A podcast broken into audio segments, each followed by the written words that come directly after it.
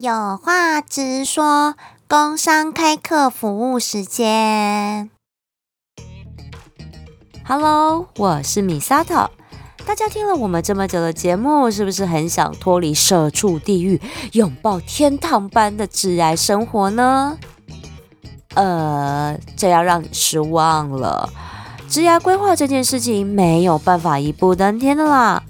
但至少我们可以帮你脱离地狱，重返人间。这个啊，是我们办得到的哦。那要用什么方法呢？嗯，当然是斜杠创业啦。哎，现在疫情超严峻，我不会叫你马上离职换工作，生活还是要顾啊。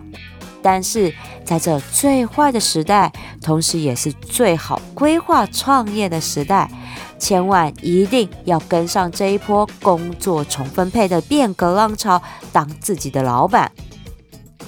我和台湾最大电商平台虾皮购物合作开课，特别针对想要走电商但不知道该怎么规划的新手卖家，还有想要提升卖场业绩的卖家，提供了一堂入门课程，价格超优惠，但内容保证很实在。六月二十五星期六早上十点到十二点半，电商经营必学攻略，卖场经营策略班。我负责主讲如何透过线上文字沟通来巩固顾客的品牌忠诚度。因为啊，我真的在网络上看太多顾客和电商老板互相抱怨的贴文了。仔细去看里面的对话，我发现啊，很多都是因为用字遣词太过于简单直接了。而造成情绪上的误会。其实文字本身并没有情绪，但解读的人用什么样的情绪去阅读，就会产生不同的结果。根据我在百货业实际服务这么多客人，也教很多柜姐如何用 LINE 经营顾客关系，我发现啊，抓住顾客的个性，用他们会正向解读的文字去做互动，是很重要的哦。所以这堂课我会从顾客心理学的角度和大家分享如何用文字沟通来抓住顾客的心。这门课程啊，单堂报名是七百块，但各位下午的课程一定不能错过。和我合开这一班的志忠老师是拥有三间百万卖场的年轻老板，我还要尊称他一声学长啊！志忠老师会从会计成本的概念来分析卖场经营的金流，让你脱离销价竞争的恶性循环，做出自己的口碑来。我和志忠老师的课程合报价是一千两百块，五个小时的课，哎，是不是料好又实在啊？这堂课程的报名链接就放在节目叙述栏中。赶紧手刀报名，开始斜杠创业，才有机会得到职涯自由哦！请继续收听，有话直说。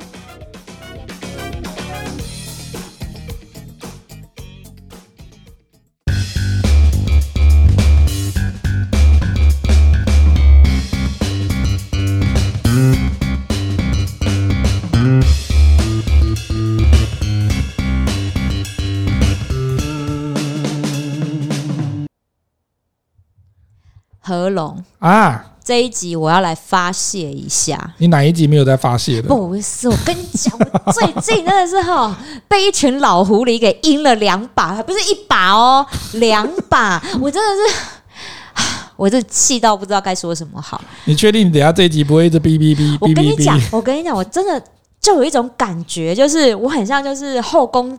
后宫《甄嬛传》里面第一集就被杖毙死了的那个贵人，我跟你讲，真的要斗心机，为什么要再斗心机啦？哎、欸，你那乱讲！第一集那个不是被杖毙，他是被刺一丈红，一样一样，一丈红不就是打死的意思吗？没有啦，一丈红是打到残废啦。哎呀，哎、欸。人 这《甄嬛传》里面有讲说，在宫里面死是最好的解脱，所以让他半生不死，你才是最痛苦的。等一下，所以你应该不要被阴两把，你知道，被阴三把之后，杖毙之后才有办法比较快活一点。所以在职场上也这是一种解脱吗？我要打警语，这一集要打警语，请珍惜生命，这样吗？就你要么就把我弄死，要不然的话我一定会找你算账。所以离职永远不能解决问题呀。不会啊，离职可以身体健康啊。各位观众，这里是有话直说，我是何龙，我是米沙头。哎呦，我跟你讲啦，职场的这个厚黑学哈，或职场的政治学哈，怎么样都讲不完的，大家都会有一些暗黑的事迹可以说哈。那如果以《甄嬛传》来讲的话，其实《甄嬛传》以前在这十年多以来哈，大家就讲了一大堆了，可是呢，这还是那个。还是屡屡讲不完的原因，是因为大家在每一年哈，每一个时刻都会有心有戚戚焉，就像米萨朵刚刚那么气得牙痒痒的哈。真的，我真的是觉得就是，哎，又让我想到那一句“见人就是矫情”，我真是，真的这句话超经典的。你知道，我是被钉被阴第一把的时候，我心里想说，真的就是矫情啊！你是碰到多少贱人的？啊，真的是哦，有时候那个气，所以为什么一部好的戏剧总是会让大家有感同身受的感觉？我觉得你看哦，像每年今年过年不是又在讲吗？《后宫甄嬛传》又重播 八十万人在说，对啊，我就想说，所以大家过年都不过年，然后就是家里面电视直接《甄嬛传》八十几集又一从头放到尾。你不知道大家都是一边那个洗衣服、煮饭，然后一边放《甄嬛传》当广播来听的吗？哎，这也是一种洗脑嘛。对啊，哎，但是里面真的很多技巧，我真的觉得哦，有的时候像我们这种老实人，一天到晚就是在办公室里面。在职场上被黑，好，然后不然就是在人多的地方被黑，所以是不是应该来来来，我们这个已经看透那个《甄嬛传》，哎，你知道《甄嬛传 》吓我一跳，看透人生，我是不会咋归回啊？你《甄嬛传》真的看了 N 次，你自己说几次？算不出来的哈，夸张的，你所有时间段都在看《甄嬛传》。没有啊，你知道吗？就是跟看周星驰电影一样啊哈。我们不是本来有一集要讲包容心的，然后我跟 Alan 都觉得包容心实在是很多职场的黑暗面都可以讲到嘛，对不对？开玩笑，宋世杰、包容心，这多少的那个职场黑暗面可以说哈。可是我们回到《甄嬛传》里面，刚刚米莎都讲了，那贱人就是矫情的那个华妃哈，不是她是贱人，然后他是在讲这句话。可是我觉得华妃是一个很好的那个样本哈，你看哈，在职场上面挑掰哈，或者是一直那边跋扈哈，这种的下场都不会很很好。真的，你看哈，你刚刚讲说你被人家阴了两道，这些都是挑掰嘛，对不对？他都觉得他位高权重哈，然后呢不可一世，然后呢跟你玩两面手法的，最后我跟你讲，最 你没有当过兵不知道，我们大概那个时候当兵的时候都会觉得说哈，你这个班长哈，或者是你什么什么长，你就不要出气被我。被我遇到哈，被我遇到的 combo 的赶回死，哈，就说你在里面只是因为我们有那个军阶的关系，出去之后大家都老百姓，你赶快赶快你肯定被尬死几年哈，呢，哦，你就觉得说他就不要在那边摇摆哈，所以其实，在职场上面再怎么风光哈，或者是你再怎么样位居高位。都不要那么高调跋扈的好吗？因为你总有一天，就像华妃那个时候，跟那个祺贵人，祺贵人后来不是进宫，坐在那个轿子上面讲说，看见祺贵人还不下跪，还不那个那个鞠躬敬礼，然后他讲说，你也是仗着家里面的权势进来的啊，哈，你最后搞不好就跟我一样哈，那个什么兵败如山倒啊，哈，树倒猢猻散呐，对不对？对对对对对对，真的，哎，我真的是有的时候哈。我觉得做人气焰真的不要太高。是，我觉得应该是怎么说？如果说你真的很有才华，你真的是很厉害的一个人，我反而觉得要学会谦虚跟低调，因为你知道树大招风。对，所以还是嚣张没有落魄的久。我真的是觉得这种人也是很生气，但是我觉得至少他是有一个真本事在啦，所以我会觉得说，好，你你你有嚣张的本钱，但是。我我我敬而远之，我斗不过这种人。可是我们可以引呃引以为戒啦哈，就像那个唐玉书他在那个他自己的那个书里面写到的哈，就是说你今天呢，如果你是。比如说，我们都会希望说，这个人哈，如果你要往上爬，你要有不服输、不放弃，甚至要有点狼性嘛，对不对？就对岸讲那个狼性，就要有积极度，然后有侵略性。可是呢，这种刚刚讲说，你不要那么高调跋扈，所以你的狼性之中哈，唐玉书这边就告诉我们说，他要有一点娘。所谓的娘不是一个贬义词哈，他所谓的娘是说你要更圆融一点，你要能够更细腻一点。不是说今天高调，然后有非常狼性、非常有侵略性，就可以在职场上面笑到最后。所以他的狼性要带一点娘的意思，就是说你要能够取一个中间值啦。嗯，就不然像你看哈，最《甄嬛传》里面谁取中间值的？我觉得甄嬛那个角色就是取一个中间值的道理。他今天为什么后来回宫？是因为他有复仇的感觉在嘛？他要去调查清楚，就是说谁害他爸的，然后谁害了那个果郡王的。所以他事实上有个目标在。可是他刚开始回去的时候，他还没有想要杀皇帝哦。对啊，啊，那只是说后来有人就步步的逼近哈，能头亲骨的时候，那他也不是吃素的嘛，所以后来他也是把那个，你知道他有一段哈，那个很经典的，就是说他后来把那个佛珠。扯断之后，对对对，那个扯断佛珠的意思就是说，我本来都慈悲为怀嘛，哈，我都是善良的，然后我都是演那个呃善体人意的那种角色。他在后来回宫不是都这样吗？就说啊，皇后娘娘一定怎样啊，然后呢，皇帝一定要体谅他啊。他如果听一听觉得说呃不堪入耳，就不要听进去就好啦。哈，他就是演一个。体察体察上意嘛，哈，体贴这种角色。对。可是后来把那个佛珠一一一扯断的时候，就是开始要大开杀戒，因为我就说我没有佛了。所以我要扯佛珠吗？我现在拿来佛珠。拿什么佛珠？我们现场也没有佛珠啊。我有曼陀珠。曼陀珠。不是我，我觉得哈，我懂那种人被逼到一个绝境，快要逼到一个死胡同的时候，你必须得反抗的那一种心啊。对啊。因为我会觉得说，别人我们给别人方便。别人当随便，嗯，那你就变工具人了。我真的觉得现在我就是这种状况啊。对啊，对啊。那那我我我何苦呢？我为什么要被你这样利用？可是啊，我觉得《甄嬛传》虽然已经这个看了这么十几年了，可是我觉得呢，在东方世界哈，我们的这种不管是台湾还是在那个华人地区，大家都奴性很强哦，你知道吗？你虽然说在这边讲说我都被你阴了两道哦，怎样？结果各位听众朋友。米萨豆每次都在跟我讲这个的时候，我都跟他讲说：“你有胆跟他讲说，啪啪。”老娘不干了，或者是老娘的，他回来骂完之后，后来还不是继续乖乖的在开线上会议，还不是乖乖的就觉得就说一直被交代工作，然后就说哦，没说了算了哈，没有办法，没有办法，没有。可是我就曾经跟我一个朋友讲过，说他也是跟我抱怨说老板怎样啊，组长怎样啊，科长怎样啊。可抱怨完了之后，我就跟他讲说。有一集我们谈过向上管理这件事情。嗯，向上管理不只是说你今天要把老板交代的工作哈，如果他今天交代的工作你不是可以在短时间内完成，你要怎么应对？或者是说你今天跟同事之间有什么状况，跟老板这边要回报的时候，或者是要去做报告的时候，要怎么样应对？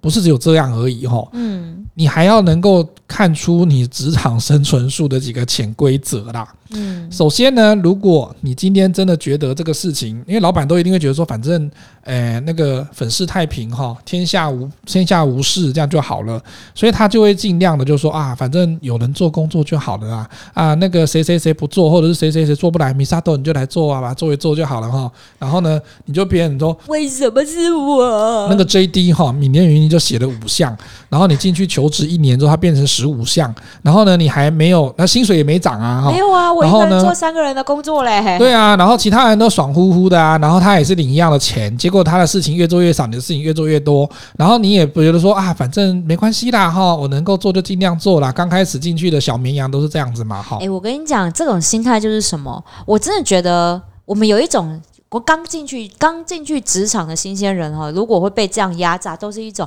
啊，那我能够多做就是多学习，是。但殊不知，我们就被当做工具人啊。对。那那对，那那我为什么 就是薪水领那么少，然后别人很爽，然后良缺，就因为他们的良缺，就是因为我是工具人，我帮他们做了工作。你说我这怎么会服呢？所以啊，我就跟我那个朋友讲说，事实上那就是因为你做太好了，没有任何的事情会发生，没有地雷会爆炸。所以呢，老板就觉得就说那没关系，有人做就好啦。那真的有状况的话再说，他都会是做的有一搭没一搭的状况嘛。所以我后来就跟我朋友讲说，你要有一个勇气，就是突然你有一些事情你也做不来了，或者是他要出个小包，才会有人去关心这件事情，甚至你有可能就会请个假。嗯，我讲的请假不是请个一天特休那种哦，没有要休长假，哎，休个长假哈、嗯，或者是请个育婴留停哈，如果你有生小孩的话 然后或者是请个那个照顾假嘛，对不对？嗯、虽然说他会损失你一点点钱，可是如果没有这样做的话哈，哎，潮水没有退去之前，谁会愿意承认自己没有穿裤子？没有哦，对啊，所以其实呢，我觉得在这个哈。深潭之中的暗潮汹涌，唯有在这个潮水退去或这个潭水被抽干之后，才会知道说有什么状况。那我当然是建议说，你是可是大包跟小包差很多，你出个大包搞不好就会被弄走了哈。所以它一定要有一个瑕疵性。可是我觉得，如果你工作的时间够久的时候，你就知道说你怎么样去操弄这个事情。对，我讲真的，就跟。我还是要讲回包容心。九品芝麻官里面有讲一句话很重要，他说：“你做不成贪官，可是你要做清官，对不对？”他那时候他跟他爸爸讲说：“我要做清官。”可是他爸爸告诉他一个包爸爸包容心的爸爸跟他讲一句话很重要：做清官要比贪官更奸。因为你才能够处理得了这些贪官，嗯，所以如果你今天要让这个局势能够扭转，你一定要比他们城府够深，算计够多。所以在那个《甄嬛传》里面教的那个十大生存潜规则也是一样。刚开始甄嬛进入宫的时候，十几岁、十五岁、十十六岁。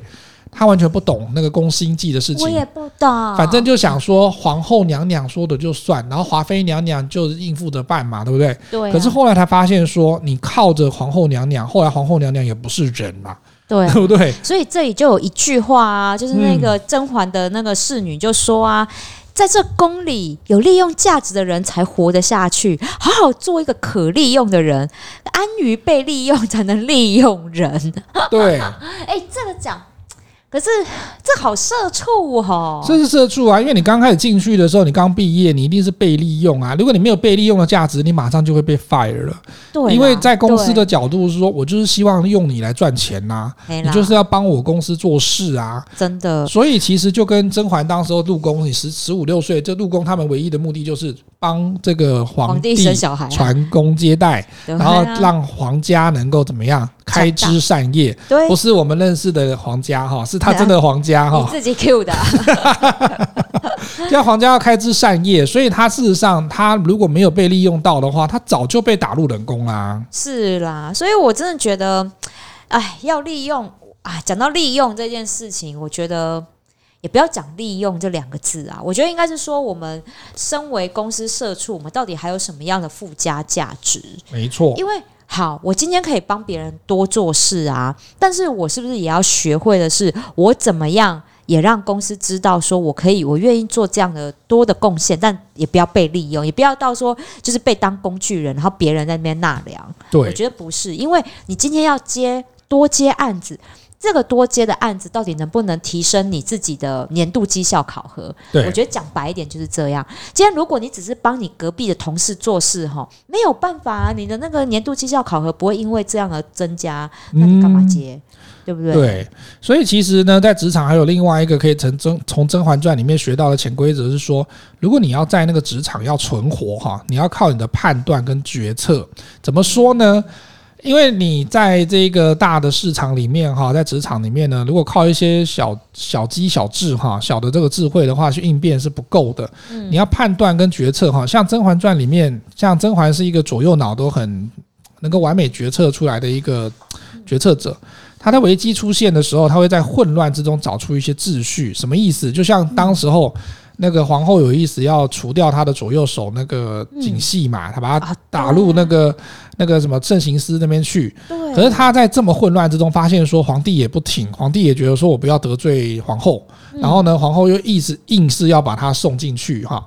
那你在这个混乱之中，你能够做什么呢？你要能够赶快用逻辑思考去想，说我要怎么样能够理出一个秩序来，是对我有利的。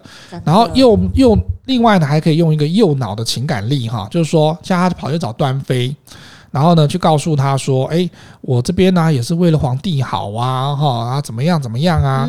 然后端妃也会给他一些建议，你要去吸取周遭人的建议，然后再用直觉快速做出一些决定哈。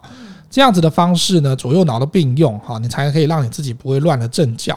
然后呢，去找出既合逻辑，可是又可以带有一点情感面的，那皇帝当然就会买单啦。对，我觉得这个是做事情的逻辑也很重要，嗯，就是表示说你懂得思考，表示你有实力，对不对？对。但是有实力这件事情啊，我觉得在公司里面啊，或者是在后宫一样，嗯、都一样。好、哦，你要不要到底要不要站选边站？对。我觉得这很可怕哎、欸，你知道这样这个为什么会老狐狸们阴凉吧？问们老狐狸们，你就是你到底哎，对啊，你要怎么选边站？以前我会，以前我早期年轻的时候，我会比较单纯的觉得说啊，我就不要选那一边，我也不要选这边，啊、我就不要选、啊，我只是来工作的小职员而已，啊、我就不都不要选。我有实力呀、啊，我靠实力说话啊。但是真的，我觉得。你你你，如果说在一个职场里面，你是一个特立独行，嗯，然后呢，实力又很坚强，但是只有你一个人，对，你就变剑拔，对，因为人家都有靠派系呀，对啊，那结果你想要明哲保身。你保得了吗？所以其实你有有实力之外，你也要有人脉啊。嗯、你今天的话，我们就不要讲说它是派系斗争啊，我们讲说是人脉的一个那个一个经营好了。因为我觉得那样比较正面一点哈。因为你没有人脉经营，你没有去跟哪一些人哈结交成好朋友。我们不要讲说他结党营私啦哈，就是他是一个团队。嗯，所以其实你还是要选择一个团队去经营，然后去发挥你的实力。然后就发挥你可以被利用的价值，这样子的话才会继续有你机会往上爬。如果那一个团队他的那个，比如说老板哈，或者是主管，他哪一天跟公司这边的理念不合，或者是他们需要做分道扬镳的时候，其实你还是会有一个，还是有一个方向可以走嘛，对不对？他会带你到另外一个下一个方向跟下一个公司去。所以其实我觉得人哈，在公司里面不管工作还是说你生存在世界上，你都还是需要有一个团体啦，还是有一个组织。我们不要把它讲成党派或者是朋党这种概念，事实上没有这么负面。所以它其实纯粹就是一个你需要有一个归属感的地方。嗯真的啊，你看米沙德也会有姐妹淘啊，对不对啊？我也有兄弟党啊，对不对？对啊。好啊，那那个姐妹淘有些时候 他们也是会窝里反啊，对不对？啊，兄弟党也是会吵架的啊，哈。所以你看哈，人不可能独居而生活嘛。那你在公司里面也不可能就靠你一个。我说我有实力，那我就一个人一个组这样子。哎，我跟你讲，而且啊，这又让我想到一件事情，就是你有实力，然后你靠着你的实力不往就是。不去搞这些呃人际关系好了，我不要讲说结，不要讲结党。有时候你因为你的实力，然后不去做这一些人际互动，嗯、总是会有人看你不顺眼啊。当然啦、啊，他会觉得就说这么难搞，啊、又不来我们这边，也不去那边，然后感觉跟公司格格不入。容不容得下是娘娘的气度，能不能让农，能不能让娘娘容得下是嫔妾的本事。这句话超难念的，我就我那时候听到这句话的时候，我心想说啊。这是绕口令吗？然后那个台词他到底练习了多少遍？但是这句话好有深度诶。有意思说，如果转到职场上面的话，意思就是说，如果你要能够一直往高阶主管那边去爬哈，你要了解老板在想什么。那如果你想要在公司里面存活哈，你想说我不要往上爬嘛？可是你如果要存活，要有被利用的价值，你要猜得中你的同事在想什么。对，而且我觉得。如果你又遇到一个就是会妒忌人才的主管哦，多的哦。我跟你讲，哎，对啊，这个就是就是看不惯像如好华，应该是说他们也有他们自己的危机意识，因为害怕被取代，嗯、所以如果他们容不下。有才气的下属的时候，对，那这时候我们还想在这个公司生存，哎，我们真的要想办法，哎。当然啦，你要了解到，比如说像刚刚米莎都讲说，有一些主管或者是同事有妒忌心，那你就要懂得怎么样跟他合作，因为你们还是会有一些专案要合作的，对，而不是说啊他妒忌我，然后我就攻击他。对，我跟你讲，这种人就是在等的机会要弄倒你。对，或者是你也不要挡人财路，就是你虽然不一心求财哈，你可能就觉得说，反正我拿我该拿的，那剩下的话你们看你要怎怎么拿就怎么拿，你不挡人财路，你不能就是说啊，你们怎么可以这样？我要去跟老板说，你不挡人财路，你才会在这个同事之中能够存活的下来。所以他刚刚讲说，你要存活的话，你要猜得中你同事的心思，嗯，你不跟他们同流合污，但是你也不会挡人财路，这个才会让你在这个团队之中能够脱颖而出，或者是全。身而退啦。对，但是啊，如果你有才气，我们又要回到刚刚有分享的一点，就是你自己也不要太嚣张。对，因为我跟你讲，如果你这时候你有才气了，你又很嚣张，多的是想要弄死你的人。没错，就是我刚刚讲的嘛。其实你还是要懂得合作。对，那表面的合作也没有关系啊，哈，但是你至少要让人家觉得说你是个好相处的，然后或者是可以沟通的，至少在这个层面的话，可以帮助你自己安全的在职场上度过。对啊，所以你知道广结善缘还是很重要，所以我觉得甄嬛在这一点就很厉害。嗯，你看哦，我觉得其实你说华妃她本性坏吗？其实也不是啊，她就是也是为了她自己家里家族着想嘛。对，但是我觉得她就是不懂得广结善缘这件事情。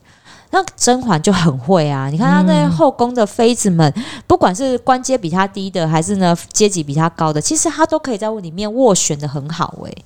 我觉得华妃最犯了一个最致命的错误，就是她。比如说，像他如果在公司里面哈，他就是那种很红的中阶主管啊，对对对对，然后高阶主管不受宠，但是他还是因为可能年资或者是他的一些以前的攻击哈，导致他可以升上去。对，结果呢，他就瞧不起那个高阶主管，然后他就会略过那高阶主管，然后就直接跟他讲说啊，因为老板对我们比较青睐有加啊。哎，你果然看得很透彻，这个例子举得超好。对，然后他就会略过他，然后就会常常跟那个高阶主管呛虾，就是说。啊，我觉得公司里面哈，谁受宠谁就声音比较大声呐，就跟那个以前哈那个犀利人妻里面小三哈那个不就跟他讲说，呃，在爱情里面哈不被爱的那才是第三者，在公司里面哈那个不受宠的哈受宠的才是那个比较高阶的主管哈，不是那个位阶的问题。你看哦，他还可以以下犯上，然后他还可以越级去报告。所以这个部分的话呢，在华妃上面，你看，他就其实他跟夏冬春犯了一样的错误啊。对啊，就是说你还要掰，然后呢，跟你一样的妃子，你还凌驾在人家之上，然后呢，他忤逆或者是无视于华妃跟皇后的存在，那跟华妃后来自己也无视于皇后的存在，不是一样的意思吗？所以这都没有什么好下场的啊。对啊，但是。即便你真的很很堵拦华妃，很堵拦皇后，你还是可以像甄嬛一样做一个，就是说善解人意。但是呢，在善解人意完了之后呢，还是会在算计之中，或者是在免礼针之中给他一来一道啦。哈。就是先保持友好的关系，就是我不犯人，人不犯我。对，我我自己是保持这样的立场，嗯，对，但是我们还是要会自保啊。如果人我不犯人，但人犯了我，我要怎么办？那我觉得可以先从慎独这件事情哈，就自律身上开始做起，这也是一种潜规则。就是说，像那个《甄嬛传》里面有讲说，要有本事，像刚刚米莎都讲，要有本事让娘娘容得下嘛。什么意思？就是你在职场上面不要有。任何的小辫子给人家抓啊，对对，因为如果你太过高调哈，太过摇摆，你就很多小辫子跟很多的那个风险会让人家去抓包嘛。对啊，我光是光是不爽这件事情，就就多就是个小辫子了。对，嗯，对，态度问题。我跟你讲，在职场上面，态度问题就是一个辫子。对，所以你碰到一个会妒忌人家的主管哈，那他自己自自身的修养不好嘛，他没有惜才，或者是他没有那个气度。你没有办法去控制他，就叫他说你可不可以不要那么嫉妒我，你可不可以不要这么嫉妒同事？没办法，没办法。但是你只能做到，就是说，他如果真的嫉妒心这么重，这么爱算计，你要能够更加的谨言慎行。嗯，因为就像你看，华妃那个时候不是常常就在等甄嬛是不是什么时候出包，他就听到说，哦，明明那个沈眉庄哈被禁足，然后呢就听到说，哎，有人说那个甄嬛要那个破除宫宫规哈，要违反皇帝的旨旨意。然后跑去看沈眉庄，然后他就想说赶快跑过去，因为他嫉妒他嘛，赶快跑过去要去抓包。可是呢，那个时候甄嬛就知道说，哎，我基本上我如果越是要跟华妃对抗的时候，我越是要能够避开能够让人家抓包的这种小辫子。对，所以他就能够说出这句话嘛，容不容得下是娘娘的气度，我能不能让你容得下是我的本事啊。嗯，对，所以你你的气度不高，我觉得就是说你一直在嫉妒，你的气度不高，那是你的事情啊。啊，我能不能让你能够那个眼里面容得下我是我的本事啊。你即便不喜欢我，我还是在，就跟公司一样。有些人就是不喜欢你，但是你要做到说，我第一个不会让你抓到小辫子，第二个是你不喜欢我，你还是得用我，因为你就得要依赖我。对，这就是回到，如果你能够做到这一点的话，这才是真正在职场上你是一个难以被取代的人。没错，因为你有你的本事，对，你能够为公司带来钱，能够带来业绩，但是你又被抓不到小辫子，然后。你又可以在这里生存、生存的、生存的很好，然后气到就是一个 口齿不清。对，不过我觉得哈，最后一个潜规则这边的话讲的真的还蛮有哲学道理的。嗯，多一个朋友好过多一个敌人呐。对了，就说我宁可被他阴两道，我还是继续当朋友。我觉得这个有一点唯心之论哈。知道你不要说永远都觉得说你旁边也都是敌人哈，因为你那个妒忌之心，如果真的是提升到一个极致的时候，就像我们刚刚讲的，我觉得他不见得是朋党，他不见得是结党营私，他有可能就是人还是不能够独居而生活嘛哈。对，他还是一个团体的动物。可是呢，你尽量哈。这个人性本善呐，哈，我们会把人都希望从从他有一百分开始下去扣，哈，就说我先觉得他都是好人，可是你也要心里面有一个警铃，告诉你说，不是人人都是好人。这个时刻他可能是好人，下一个时刻他可能会为了自己的利益，或者是公司有一些升迁的职位，就只有那么一些，大家就要开始抢的时候，你就突然发现哈，就说为什么平常跟你称兄道弟的人，后来他都跟你反目成仇？真的。哦，这时候要举那个日片哈，日本有一个电影叫《大逃杀》，你知道吗？对，大逃杀里面就有这种状况哈。我第一次看那个片的时候，我们当时就很残酷，就说啊，怎么可以拍这种离经叛道的骗子，就是同学们为了要生存，就开始互相自我残杀。对对。可是我觉得那个后来在美国有拍了一个办公室的那种版的大逃杀，也是一样。他就说你要能够走出这栋办公大楼，要先把你同事干掉，然后这个时候才能够出去。嚯，那个时候也那个就是引起很大的回响。真的，我要去看那一部。对对对对对对，办公室大逃杀，就会觉得说平时哈跟你比如说称兄道弟或者是好姐妹掏的这种，嚯，那个时候突然拿到。斧头的就拿斧头砍你，拿到枪的就拿枪打你。对，如果是我，我应该也是吧。对，对，可是还是会有好的人性呐，哈，还是有良善的人。就像我刚刚讲说，有还是有可以帮他当好人的，他宁愿牺牲自己的，他还是会成全你的，还是有哈。所以这个时候就要记得，不见得人人都是好人。然后。虽然说有人会觉得，就是说我如果全拿的时候，全赢的时候，哈，不能够给人家有任何的留一丝的余地，然后呢，甚至把人家对对手当棋子，利用完了之后，再毫不留情的赶尽杀绝，让他离开公司啊，或者是不会在这个行当里面再继续生存，哈。我是觉得哈，很难呐，做人不要做到那么绝啦，尤其是我们是在职场上，我跟你讲。台湾很小，这个产业很小，所以呢，就套一句哈，那甄嬛讲的，再冷也不该拿别人的血来暖自己。就是我觉得这个是我很印证我自己的做人处事。我觉得我不想要去利用别人，然后我不想要去伤害别人，因为我不想要我自己的功成名就是踏在别人的尸体上面的。对对啊，所以我会觉得说。我就跟你们好来好去就好了。对对，但我尽量保护我自己，不要被利用。因为其实风风水轮流转呐，你今天是这样子踩着人家的那个尸体哈，或者踩着人家人头往上爬，明天呢，你后面有后辈进来的时候，有可能你的客户或者是你的主管哈，反过来会主导你的生死。那你不就是今天如果事情做得太绝，只要你哪一天失势哈，哪一天失宠的时候，嚯，那人家就会用加倍偿还的，就像那个日剧不是有那个。加倍偿奉还，对不对？他就直接就加倍奉还于你了。所以其实哈，这也是一个做人跟工作的人生哲学啦。你做很多事情都不要太绝，要学会当老板也是一样啦。对啊，要学会留给人家一点面子。你留给人家一点面子的话，哈，日之后就好相见啦。真的，真的，所以。好啦，遇到这些哈职场老狐狸，我只能说，我们虽然心受伤了，但是我觉得这就是一个经验，知道我在哪里很容易被受伤，或者是很容易被人家攻击，我下次就知道了，我不要在同个地方继续被人家赢，就是这样。没错，所以其实，在演讲会里面哈，我们在做领导的干部的时候，我们也常常会接收到很多的朋友，年轻朋友跑来跟我讲说，何龙，我要跟他玉石俱焚，我不干了，我要跟他怎样让他难看啊，这样。这样对我，我也不会给他好看。